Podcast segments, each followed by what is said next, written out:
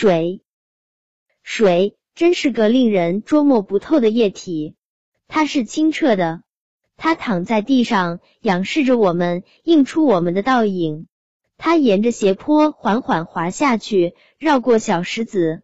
它有时躲在叶下，打着哈欠，伸着懒腰，惬意不已。它有时平静的像一面镜子，可只要一片石子，便能打破这安宁，卷起一圈一圈的涟漪，久久不停息。它是浑浊的。他缓缓站了起来，俯视我们，露出了他狰狞可怕的嘴脸。他低沉的怒吼使大地为之一震，他尖锐的笑声使人心为之一颤。巨浪拍打着海岸，水珠在空中旋转，打湿了天空，推倒了房楼。他始终戴着面纱，我便无法辨识他的真面目。忽然，一滴水从空中落下。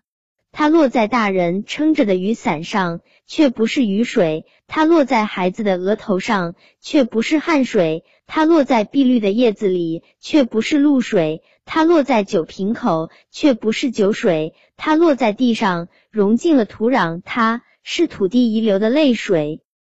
滴答滴答滴答，夜深了，安静了，空旷的天空只有它的声音，清脆又短暂。他们一滴接一滴排队跳下房顶，被柔软的叶子接住。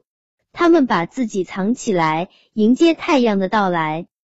第一束阳光似箭般射了进来，插在水杯里，戴上了面纱，使它变幻莫测。水真是个令人捉摸不透的液体。